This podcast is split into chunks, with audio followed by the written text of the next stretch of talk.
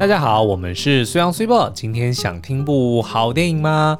好，那这个刚刚结束的周末呢，是一个长周末，不知道你有没有去戏院看一些电影呢？我们今天要聊的就是刚刚上映的院线片，是一部动画，叫做《龙与雀斑公主》。Bell。好，那这个作品呢，是这个细田守导演的最新作品哦。那细田守大家应该对他还蛮熟悉的，他之前的几个比较知名的电影，像是《夏日大作战》、《跳跃吧时空少女》，然后有《怪物的孩子》、呃，《狼的孩子与和雪》，以及《未来的未来》是他上一部作品哦。嗯、那这一次的这个《龙与雀斑公主》呢，是他自己编剧，然后导演，当然对。哎，不一定哦，因为他以前有一些作品是在委托别人编剧，嗯、但是可能故事是他想的，对，但是是人家写成剧本。OK，所以这一次是他自编自导的一部作品哦。嗯、然后呢，细田守，我们其实跟他算是有一点点渊源哦，就守哥，守哥嘞，首歌。我们上一次在这个未来的未来的时候，很荣幸有专访他，他有来到台湾哦，然后也跟他聊了很多他的这个创作历程哦。嗯、那大家可能对于他的这个风风格也许没有这么的熟悉，哎，这样讲对吗？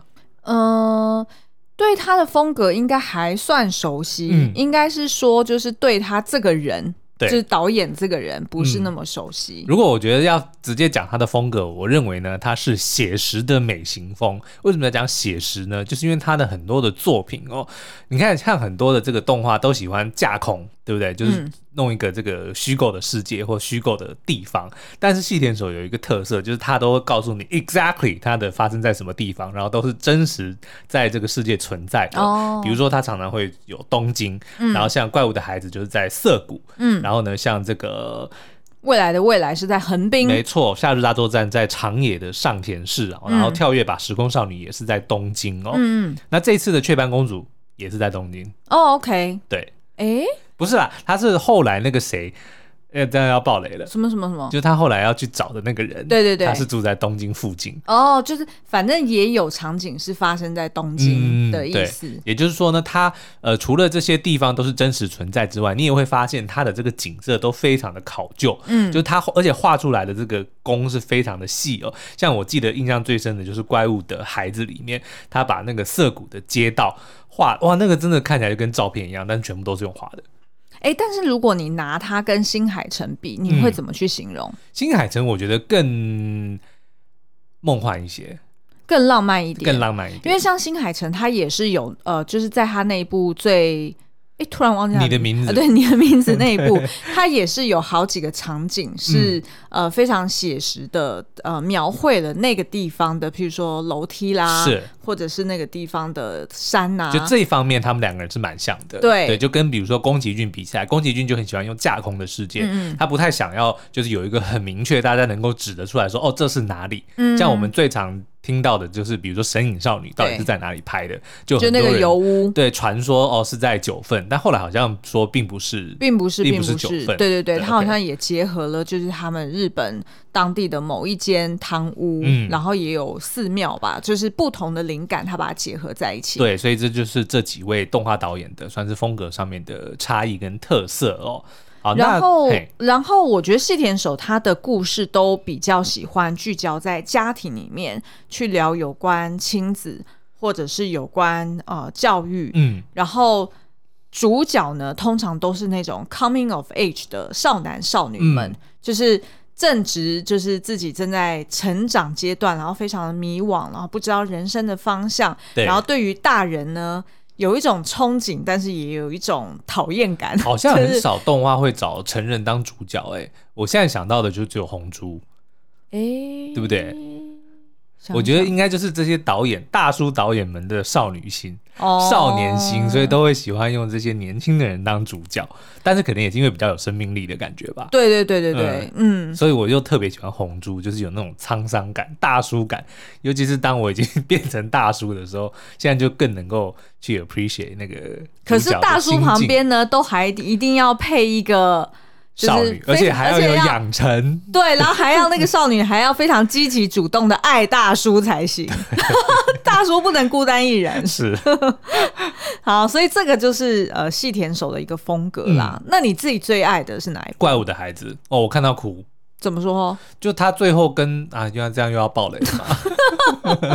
他已经是很没有我，我觉得细田守有个厉害的地方，就是他的戏里面都一定会有一个呃大场景，就是。很多人的场景，比如说、哦、群戏，对，可能是演唱会，像这一次就是演唱会嘛。嗯、然后有比如说像《夏日大作战》，就是全世界的人，对。嗯、然后还有像这个怪物的孩子，就是一场武斗会。就通常大家都会有一个非常大的场面，然后就是呃，主角正要解决眼前的问题，通常就是反派或者是敌人的时候呢，整个世界都在他的背后支撑他的这个场景，嗯、我觉得在《怪物的孩子》里面是让我特别的感动。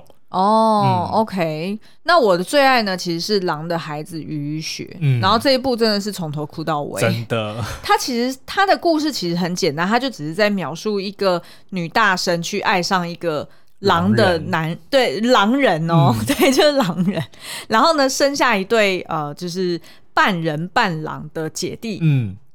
然后在他自己独自去抚养这个姐弟长大的过程中，对，身为一个年轻的母亲，她要怎么去抚养他们，嗯、教导他们？有时候是狼，有时候是人，那他们日后他们想要走什么样的路？嗯，然后很明显的就是这两个姐弟呢，就一个偏向人，嗯、一个偏向狼。对，那作为母亲的要怎么？怎么去？要怎么放手？然后要怎么去放心的让他们自己探索自己的路？对，现现在好像这个《狼的孩子》好像正在重映中，嗯嗯，所以我们非常的推荐，非常推。对，然后你会看到小狼超可爱，对，散步 就是跟狗狗一样啊，对对，一天到晚要散步，然后会乱咬东西。对 好，那我们现在回到今天要讲的这个狼呃《龙与雀斑公主》哦。对，那这个故事其实有点复杂，就其实整部电影我们觉得。呃，所以你刚刚不是有一个 一句一句话的形容词？好，嗯，我们就直接来了，就是一部烟雾弹很多的电影。嗯，怎么讲？然后烟雾弹有点放太多，以至于他想要讲的真正的主性讯息哦，嗯、有一点被埋没在烟雾弹里面了。对，不过你要是能找到那个信讯息，找到那个。珍珠的话，嗯，那基本上就是值回票价。对，所以，我们今天要尝试的把那颗珍珠给给挖出来。对对，但是呢，今天的这个因为势必会讨论到很关键的剧情哦，嗯、所以如果你不想要被暴雷的话，还是一样，就是建议先去看完电影之后再继续听下去。嗯，好，那这个《龙与雀斑公主》它的这个故事呢，设定世界观其实蛮复杂的。那 要解释起来，其实我就已经感觉有点累了，所以我想要我来尝试看看啦。大家就想象有一点点像《夏日大作战》。OK，对，没有他，我后来就是在整理的时候，我自己觉得他很像什么？他很像呃一级玩家加上《夏日大作战》，再加上那个《美女野兽》。OK，嗯，基本上你就想是这三部，那其实合在一起，听起来会觉得说，哎呦。美拜啊，就是应该会是一部蛮宏观，但是又很浪漫的电影啊。嗯、对，但是太宏观了。好了，他的故事就在讲说，你就先我先让大家有一个概念，就是他设设定了一个虚拟世界，叫做 U，就是那个字母的 U 哦。嗯、那这个是这个虚拟世界呢，有五十亿人在使用哦。那原则上，它就有点像一级玩家的那个 Oasis 的那个绿洲的概念，嗯、就是人们呢可以透过特殊的装置，就是让自己的。那个 senses 就是感官，我每次都感官跟观感会搞混哦，是感官对不对？对，感官，okay, 感官可以就是投射到虚拟世界里面，所以比如说你可以看得到虚拟世界，然后你可以感受得到、听得到等等的哦。那每个人呢，在这个 U 里面就会有一个呃 avatar，就是有一个他的这个怎么讲？自己的虚拟虚拟角色，对，虚拟角色叫做 S A S，嗯，那每个人只能有一个，然后会根据你自己的 会根据你自己的生那个生生理特征，嗯，去打造出来。像比如说女主角，因为她现实世界里面有雀斑，嗯，所以当她在变成了这个 U 里面的一只 S 的时候呢，她就变成 一只 S 的时候，S 啊，Oh my arse，大家听得出来这是哪一部影集的台词吗？哪一部？My arse，一下忘了。Friends 啊，哦，里面那个每次都装英国口腔，对对对，英国口腔，英国腔，英国腔，对，然后他的一个好朋友，对对对，OK，好，Anyway，回来，好，反正就是女主角她叫做玲哦，嗯，然后她变成了这个虚拟世界里面的角色，叫做 Belle，嗯。的时候呢，她就变成了一个是有雀斑的女孩，嗯，所以就是有有部分她的这个生理特征的，就会显现在那个虚拟角色身上。对，嗯、那可是这个零呢？哦，还有要讲为什么它要叫做 Belle，因为零。嗯记得日文是 Suzu 嘛，嗯，那零的英文叫做 Belle，哦，所以他就取名叫做 Belle。嗯，可是呢，在英文里面，如果真的有 Belle 这个名字，像那个美女野兽的女主角，她就叫做 Belle，嗯，然后是美女的意思哦。可是它的拼法应该是 B E L L E，对，就如果当成名字的话，后面要有个 E，但如果是零的话就是没有那个一哦，嗯，所以它的取名的时候是零没有一的那个字，嗯、但当后来它就成为这个 U 世界里面的一个当红歌姬爆红了，嗯嗯、那大家就叫他叫做 Belle，就是加了一个一就是美人的那个意思哦。所以雀斑公主就是在讲这个女主角零，她在这个 U 虚拟世界里面的那个角色就是雀斑公主。嗯嗯，嗯明白。那其实呢，这个小玲啊，她在。呃，现实生活中，她其实是一个十七岁的女高中生，非常平凡的一个女孩。对，而且呢，嗯、这个女孩子其实大家在一开始看的时候，也一定会马上就联想到很多其他的作品，嗯、就是通常主人公就是那种呃不起眼的平凡人物啊，然后没有自信啊，对啊，然后看到别的女生在那边好像红红火火的，很、嗯、就是很像风云人物，然后她都会很羡慕，对，然后总是会觉哦，好羡慕。真羡慕，对，是真羡慕，不是好羡慕。大家都知道这些广告的梗吗？那个好像太多内梗了，是什么保健食品？然后就有一个阿桑看着他另外一个邻居，就是跟他差不多年纪，但是上楼就是健步如飞。嗯，他说看他上楼真轻松，真羡慕。好啦，那反正呢，就是他就是在呃真实世界里面，就是过的其实是有一点觉得自己很平凡无奇，然后也没有什么自信，然后所以呢，他就呃很多时候都喜欢就是呃赖在那个手机里面，然后去玩这个 app，嗯，然后甚至呢，他其实，在现实生活中，他其实是。会创作歌曲的，嗯、他从小就很喜欢唱歌哦，然后也跟他的妈妈就是有呃写了很多的歌，然后他妈妈也教他玩很多乐器。那但是在他童年的时候，应该是六六岁左右的时候，出了一场意外。那从此之后，他就发现自己再也没办法开口唱歌。嗯，直到他在这个 U 里面变成了 Belle 之后，他才发现说，哎，他又可以唱歌了，而且他的歌声感动了 U 里面无数的人，就让他成为了那个世界的当红歌姬。嗯，那可是故事前半就是在讲说，哎，这整个这个虚拟世界五十亿人都迷上了这个 Belle。这个雀斑公主，可是却没有人知道她的真实身份，嗯、所以有一段的这个剧情就是大家在想要知道 Belle 是谁，嗯，然后那当然也会就是有一些这个所谓的酸民，比如说会攻击她说啊唱的也没多好，或者说的什么雀斑怎么样怎么样，说本人一定很丑，嗯，类似这样子的的，就基本说你只要有虚拟世界的作品，就一定会有这样子的，就是酸民。攻击的桥段会会有出现啦，而且通常这样子的女主角呢，她身边都一定要配一个、就是、全能的配角。对，然后那个全能配角就是一定是要在科技或者是在、嗯、我的万事通好友小红，对 对对，那他的那个好朋友就当他的制作人嘛，嗯、然后也会就是化身成为就是其中一个。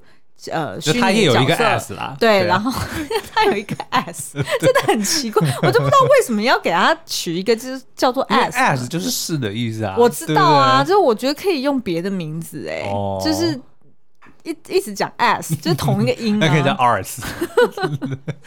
好，那反正呢，就是这个就是无雷剧情了。嗯，那我们自己看呢，觉得这出电影，它我们无雷剧情没有讲到龙啊，只有讲到雀斑公主。这个就是这个就是无雷版啊，因为因为到龙有出现的话，就是有雷了。那龙出现应该要等到我们讲完。亮点之后，嗯，各位听众朋友们，觉得你会要去戏院看的话，你就可以先关掉。OK，那如果不会想要去看的话，那你就听我们讲，或者你最后的想要听我们挖出珍珠之后，然后你再去看也是可以的。好，OK，嗯，那先要不要聊一下？你觉得亮点有哪些？我觉得这次最主要的亮点，呃，当然就是音乐，因为他强调说，呃，女主角是一个。会唱歌的女孩，然后在虚拟世界里面是一位歌姬嘛，嗯、那理理想理所当然的就是里面的歌曲就非常的动听，嗯，而且他就非常的强调说是呃要强调声音，嗯，所以你就会听到有非常多旋律很优美，然后唱的非常好听的这个算是主题曲的概念，嗯、至少我听到有三首哦，嗯、然后他的这个。这次的这个阵容也非常的坚强哦，他的这个音乐的总督呢，就是总督总监，嗯，对，就是呃那个 AV 帝王里面的负责音乐的岩崎泰整，嗯，然后呢，他还找来了这个板东佑大，就是呃现在日本非常红的一位米津玄师，他的这个编曲人哦，哦。然后还有这个死亡搁浅这个游戏里面的 Ludwig Forssell 都是这个。这次电影里面打造音乐的人，哦、嗯，然后呢，后面我们刚刚就讲说有一个大合唱，嗯，里面呢，他也不是用电脑合成的，他去真，哦、他就募集了粉丝们的声音，然后去，然后再把它对，所以这并不是用电脑去去合成的。哦，OK OK，对嗯，那配音呢，其实也是非常的阵容坚强哦，像那个呃配音配零的就是中村佳穗，然后配龙的呢是佐藤健。我想一下，冒那个。爆漫王里面那个。哦，OK OK OK，瘦瘦的那个男生，对，然后后面还有这个染谷将太、玉城蒂娜跟役所广司都有来配音哦，嗯。嗯，然后呢，画面也是这部电影的另外一个亮点，就我们绝对可以看到，甚至那个细田守已经超越他以前作品的，不管是在呃画风的细腻，或者是这个。场面的华丽哦，尤其是几场演唱会的那个戏，真的是非常的棒。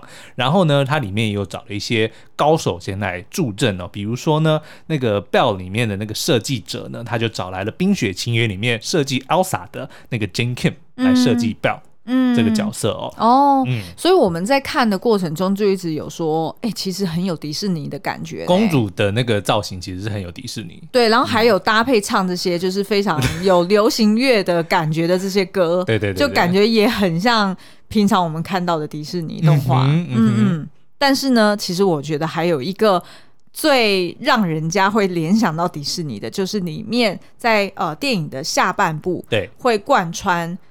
美女与野兽的剧情基本上就是美女与野兽的剧情。对，然后呢，我们那时候在看的时候，我们从头到尾都如坐针毡，因为我们就很紧张，我们想说这是怎么回事？嗯，因为完完全全就是一模一样，嗯、就是包含它。哦，你要不要描述一下剧情？OK，反正呢，就是我们现在要讲那个龙要出现，对对，要讲了，要讲了，Okay. 要爆雷喽。嗯、好，那就在这个 U 的世界里面呢，突然有一天就出现了一个一只叫做龙的角色，它的外形其实就像一个龙，一个野兽哦。然后呢，它是一个非常厉害的这个呃格斗高手哦。他就原本是在一个格斗算是小游戏里面呃出现的人，但是因为他非常的怎么讲，不只是很会打，然后他打的方式也非常的暴力，甚至会把对方的这个资料打到损毁。嗯嗯，所以就变成了公敌，因为你要玩就玩嘛，但是你还把我的这个资料弄坏，就等于说就是没有武德，就基本上就是这样，嗯、所以就变成了公敌，大家就追杀的一个人哦。那当然有一次他就闯进了，乱入了 Belle 的演唱会，那也让 Belle 注意到了这个人，那龙也注意到了 Belle。嗯，那当然呢，这里面当然也有一些很不合理的事情哦，就是男女主角就因此而互相注意。OK OK，就是我觉得就好像就看上的感觉，对不对？是一个很不合理的一个一个安排啦。但是我觉得，就既然就这样让它发生，好，我们就继续。OK，好，那呃，当然这个 Belle 被这个龙。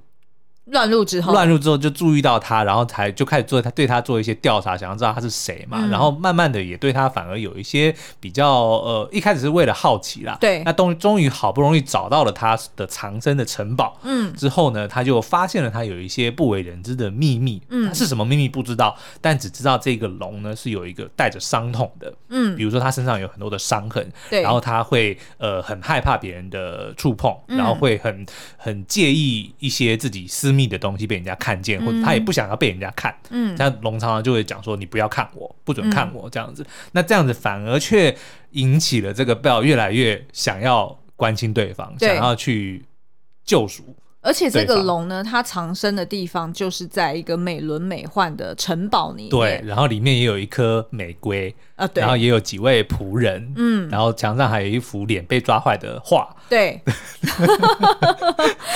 然后呢，他们两个也有翩翩起舞。对，也有翩翩起舞，然后也有男生凶女生，嗯、然后女生就是。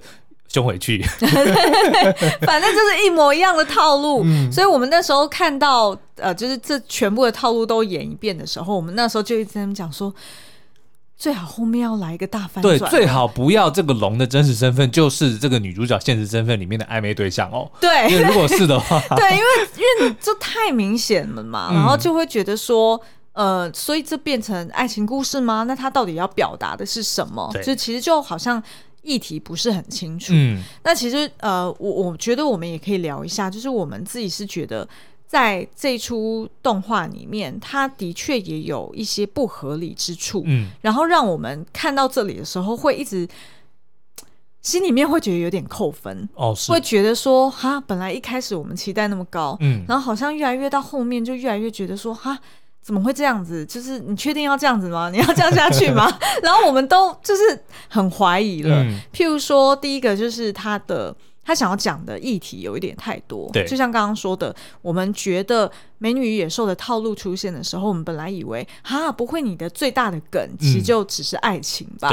就是我们看到这个的时候，就有一点觉得很害怕，因为呢，他原本前面铺陈的是呃网络霸凌这件事情，嗯、或者是有关。呃，在成长过程中很羡慕同才，对，或者是有同才压力等等，或者是缺乏自信等等。对对对，那这些东西其实都是很多成长电影会提到的议题。嗯、那在这部呃《龙与雀斑公主》里面，它其实并没有一些比较新的表现手法。对，除了就是它设定一个虚拟世界，嗯、然后女主角会在里面唱她自己创作的歌曲之外，嗯、好像就没有一个很很亮眼的东西。是，对。然后再来呢，第二个就是。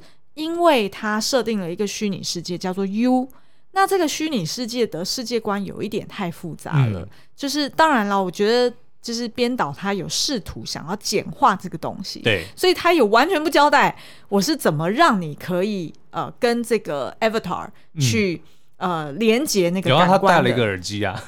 对啊，就是他就只有一个动作，就是哦，我戴上耳机，嗯嗯、然后我可能上传照片，所以人家会搜寻，哎对，我脸上的脸部特征，然后于是就会抓到我的雀斑，对，就这样而已，他就没有再去交代。我我觉得应该要这样讲，就是他该简化的东西他没有简化，嗯、然后他不该复杂的东西他却又让它复杂，嗯嗯，就是有有一些这样子的问题，就会让你觉得说，哎，怎么？现在主轴到底在讲什么？对会有一点跑来跑去啦。嗯，对。然后当然就是还是会有一般的女二男二嘛，嗯、所以就出现了另外一条的爱情支线。对。那但是那条爱情支线其实到最后你会发现，哎，它跟美女与野兽的这一条主线其实并没有相互呼应。有啦，这个我觉得就是你刚刚讲的烟雾弹之一，因为刚刚刚讲到的就是要猜说，呃一。一方面不知道零就是 Bell 的人要猜 Bell 是谁，那 Bell 也要去猜，零也要去猜，那龙是谁？我觉得这个男二女二的安排就是有一点点这样子的的的意思啊，就是要误导观众跟主角说，哦，有可能这个真实身份是谁谁谁。好，OK，那我们现在要来爆雷了，嗯，就是到底这个龙是谁，然后以及呃细田守到底想要借由美女野兽的套路是要讲什么呢？嗯，哎。哦，你现在问我是吧？对啊，okay, 突然 cue 我。好，那我们要揭晓了，龙的真实身份呢，其实是一个在跟女主角基本上是完全没有任何关联，就是陌生人，一个陌生人。嗯、然后他是一个，应该是一个十几岁的。男孩，对，那他的真我忘记他叫什么名字了，没关系，OK，没关系。嗯、好，然后呢，他跟他的弟弟都被自己的爸爸给家暴，嗯、所以呢，这个龙他为什么会化身成一个就是这么暴力，或者是说他呃虽然暴力，可他其实会保护弱者，比如说他会想要保护 Bell，然后他会保护那些受伤的天使的 Avatar 的角色，就是因为他的这个弟弟，呃，感觉上应该也是有一些些像类似犯自闭症的概念的对。的的一些。表现出来了，所以就会被他爸爸呃常常家暴，所以他就会为了保护他弟弟，嗯，于是呢，在这个龙身上的伤痕其实就是这个主角的伤痕，然后可能是透过刚刚讲的那个生理特征的关系，所以当他投射变成。这个电虚拟角色的时候，身上就出现了伤痕。对，然后他也会有那种，比如说不要看我，然后会有暴力倾向的，然后但是却又有保护性很强的这种这种行为哦。嗯，对，所以这个就是龙的真实身份。那 Bell 当他发现说，哎，这个这个男孩其实是被呃霸凌的时候，当然他是要想办法去救他。然后这个时候，我觉得是呃整部电影里面我觉得最打动我的地方，嗯，就是他串起了电影一开始。我们不是看到他妈妈为了要救了一一个不认识的小孩，然后结果自己被淹死。嗯，然后很长的一段时间，女主角完全不能理解这件事情。对，她不能理解为什么妈妈会为了救一个陌生人牺牲自己的性命，嗯、牺牲跟自己。过人生的这个机会，嗯、那可是当她后来发现说这个龙的真实身份是一个需要被帮助的人的时候，而且是陌生人，对，她就完全能够理解妈妈的心情。因为到了最后的这个揭晓的时候呢，那个 Belle 他是冒着要自己被揭露真实身份对的这个风险，甚至说他直接投愿意自己揭露身份，嗯、也要保护这个龙。对。他去做到这件事情，那个那个当下，他跟他妈妈的这个心意算是完全的心意相通，心意相通，他就能够明白说他当初为什么妈妈要这么做。嗯，然后某种程度就也放下了。对，然后也才跟他现实生活中原本跟他爸爸算是很疏离，因为妈妈过世的关系，嗯、然后他也因为这件事件之后，才跟他爸爸算是和解了。嗯嗯，嗯所以呢，我们会说《美女与野兽》这一条线，其实细田守。呃，他只是在放一个最大的烟雾弹，嗯、就等于是让大家一路倒过去，包含有女二、男二他们的爱情线，对，呃，就是这样子去铺陈下去，让你以为，对，嗯、让你以为哦，就只是在讲一个爱情故事，对，但事实上其实并不是。嗯，那其实呢，我们看完之后，其实就有讨论到这一点，然后就觉得说，其实这个应该是在讲说，呃，可能所有的就是。可能所有的野兽，他都希望能够找到懂他，或者是愿意照顾他的美女。嗯哼。但是或许不是所有人都可以遇得到他的那那个另外一半。对。那难道遇不到的人，他就没有办法得救了吗？嗯。难道他就没有生存下去的希望了吗？对。所以我觉得这个是他想要探讨的一个议题。对，因为刚刚像 Cibo 讲的说，我们。前面一直到最后揭露之前，都以为说这是一部爱情故事，嗯、因为他也有不断的在跟现实世界里面，他跟他一个青梅竹马，对，我记得叫做忍。的一个男孩，就从六岁，当他妈妈过世之后，他就说：“哦，他要保护你，要守护你一辈子。”然后他还以为那个是求婚，嗯，但是因为忍是现实世界中的一个风云人物嘛，对，所以他也承受了很大的压力。就是当一个这个校草跟他告白，跟一个平凡女生告白之后，他其实是引起了全校的愤怒，嗯，大家全部都针对他说：“你凭什么？怎么可以跟忍在一起？”所以他其实自己也是蛮蛮蛮痛苦的。所以我们一直都认为说：“哎，这部电影他套用了《美女野兽》，那可能就是。”想要用这样子的方式，嗯、但是其实是想要铺成他跟人之间的爱情故事。对，可是殊不知完全不是。我觉得这样子想也很合理，嗯、因为你就会觉得说，细田守怎么可能？他怎么可能会就是？对，然后而且是因为如果是弄到那样子，你会觉得说这样有一点半抄袭吧，对，对不对？因为你等于完全一模一样的套路，一模一样的呈现，嗯、你只不过是把它变了一个呃时空背景而已。对，但是。呃，果不其然，就真的到最后，其实他就揭露，他其实是想要呼应，他想要去再不断强调的，就是网络霸凌这件事情。嗯、然后他用了一个新的方式去 maximize 这个这个 idea。对，也就是说。呃，当他妈妈当年为了救一个陌生的小女孩，还要受到舆论攻击，对，然后居然一堆酸民讲说什么、嗯、哦，怎么会有这种妈妈，啊、就是把自己女儿丢下，然后去救别人的女儿，嗯、这是不负责任的妈妈，对。反而让他自己对他妈妈有很多误解，嗯，所以他也跟他爸爸的距离那么遥远嘛，对，但是没想到当他自己遇到同样的事情的时候，哎，他反而是像他妈妈一样有这个勇气，然后并且决定说，并不是。跟我无关的人，嗯，就真的跟我无关，是，而是说我明明能够做点什么的，我为什么不去做点什么？没错，因为当时他，我记得他发现那个。龙呃是被家暴的时候，他其实有叫他说：“哎、欸，你要告诉我们你在哪里呀、啊？”嗯、然后我们去救你。对，我们叫警察还是怎么样去去去求救？但是对方却讲说：“你确定吗？就是有多少大人都曾经跟我讲说，他们要去跟我爸讲，嗯、或者是要来帮助我，但是到最后呢？”不都是不了了之，嗯、所以他其实对方被家暴久了，他其实也放弃希望了，他也不想要去求救了，对因为他觉得每一次的求救也都是不断让他失望而已。是，所以他宁可就靠自己的力量去保护他的弟弟。嗯，然后你看哦，我觉得他这次把美女野兽的设定套进来，但是呢，最后却不是让美女与野兽发生感情。嗯，这个也是我们刚刚想要讲的，我觉得就是这个这部电影的珍珠所在。对，因为你看，我们大家刚刚 Cibo 有提到。大家都每个人在遇到自己的终身伴侣之前，都会觉得说啊，我心中的伤痛。嗯，我有我有一个很很难弥补的这个遗憾或者是一个伤痛，是我我在等待那个美女来拯救我，嗯、我就是被关在、嗯、关在城堡里面，等待守护着那个玫瑰，玫瑰就是我的心的概念的那一只野兽哦。那美女什么时候会出现？会跟我在一起，然后疗愈我，然后我们就能够 happily ever after，是就永远幸福快乐在一起。这个我相信是每个人的心里都都有的。嗯，那可是他却设定说，当这个野兽龙这个角色。他最后遇到的这个美女救赎了他没有错，但是不是跟他发生感情，他们之间没有任何的爱情存在。嗯，这样的设定我觉得就非常的妙。也就是说，每一个人你都是野兽，可是你其实并不一定是要等待那个会跟你白头到老的美女才能够拯救你。也就是说，其实任何人都有可能是成为你的美女，是化解你心魔的，或者说疗帮你疗愈的那个人，都是有可能出现的。而且我嗯，而且我觉得他在表达也是说。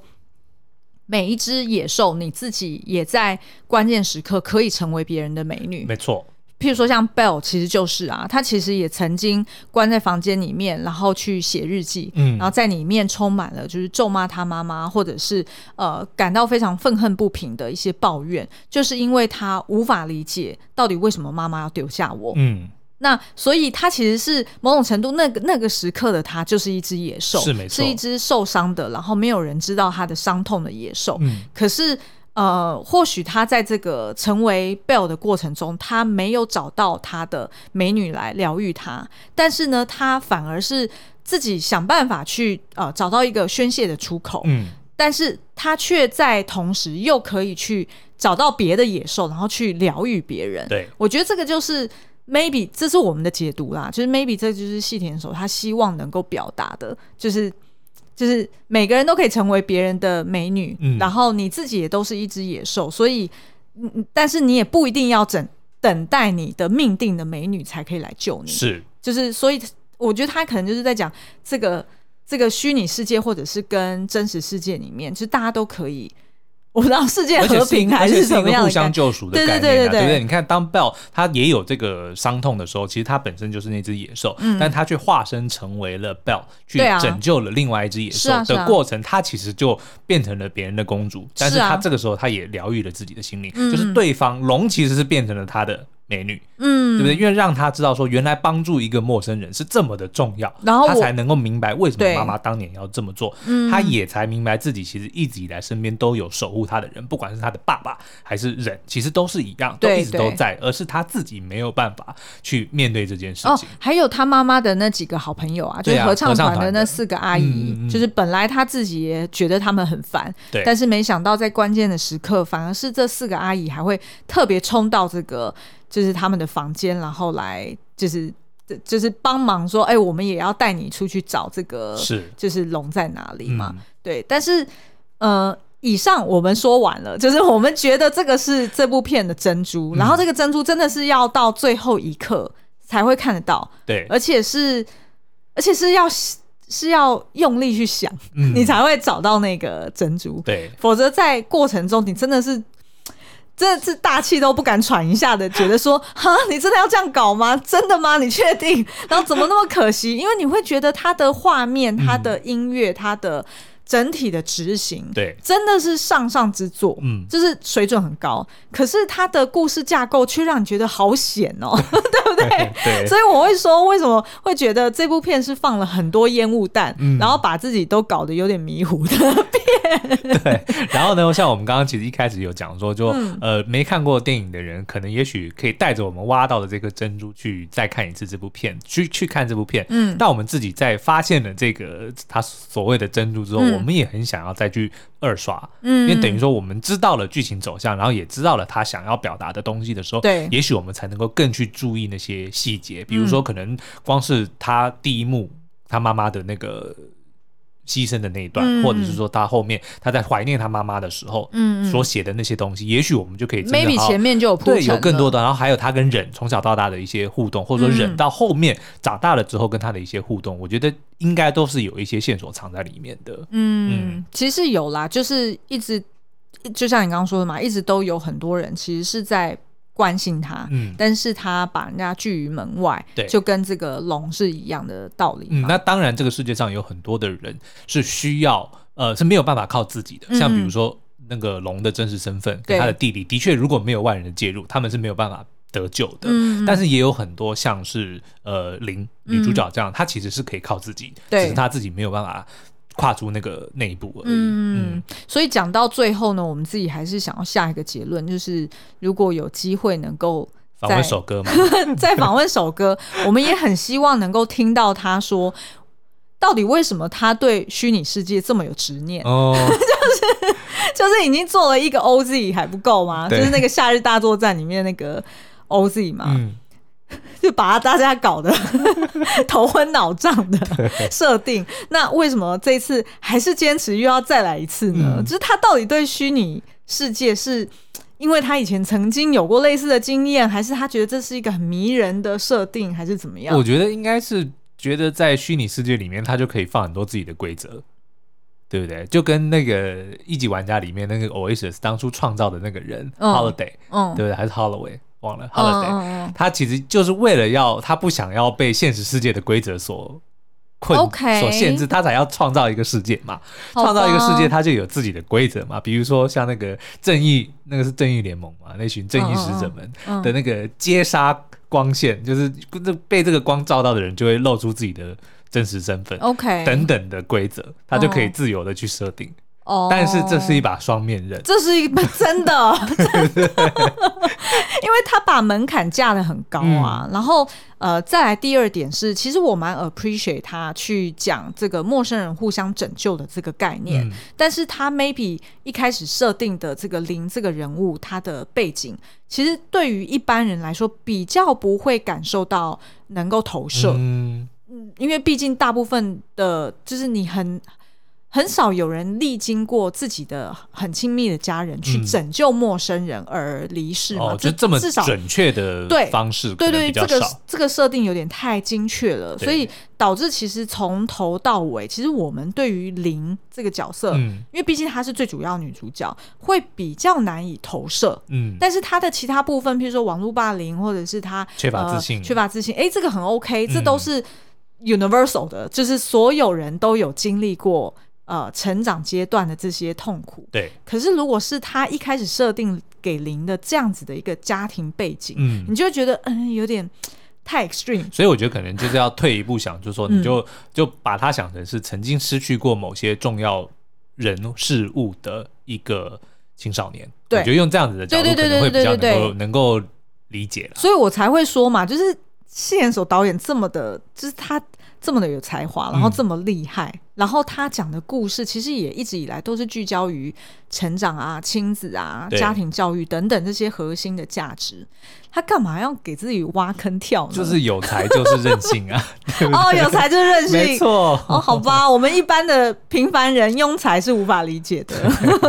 好了，那这个《龙与雀斑公主》其实我们非常的推荐的，因为光是去戏院里面去享受它的这个声光效果，或者它的这个画面、音乐等等的，我觉得就已经值回票价了。那当然，在剧情上面，我觉得见仁见智啦。嗯。可是希望如果我们今天这样子解析我们的这个理解之后，呃，相信希望能够让你在。看片的时候，能够有更多的感的感触了。对对对对对、嗯、，OK，好好哦。那我们接下来如果有机会，会再推荐细田守导演的其他作品，嗯、真的非常的经典，一定要看。嗯，好哦。那今天节目就到这边，我们下次再见，拜拜。